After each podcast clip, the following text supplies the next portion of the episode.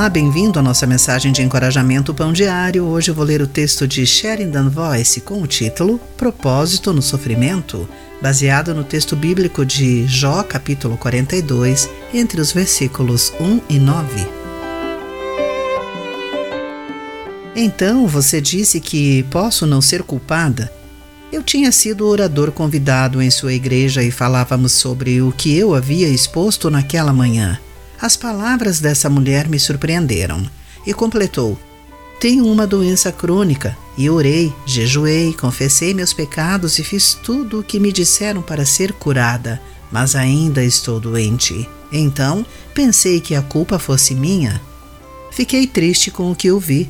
Ela tinha recebido uma fórmula espiritual para resolver seu problema e culpou-se quando isso não funcionou.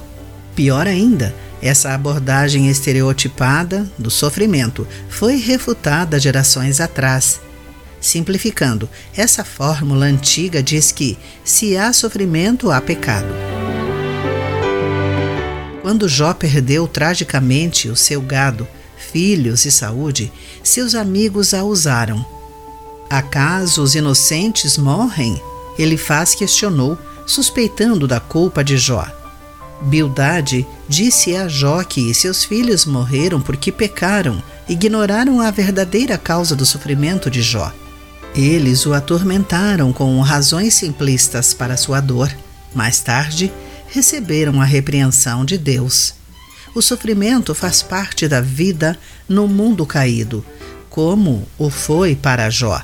Pode acontecer por motivos que talvez nunca saibamos, mas Deus tem um propósito que vai além da nossa dor. Não desanime por causa de fórmulas simplistas. Querido amigo, como a fórmula sofrimento igual pecado é usada hoje, por que ela ainda é tão prevalente?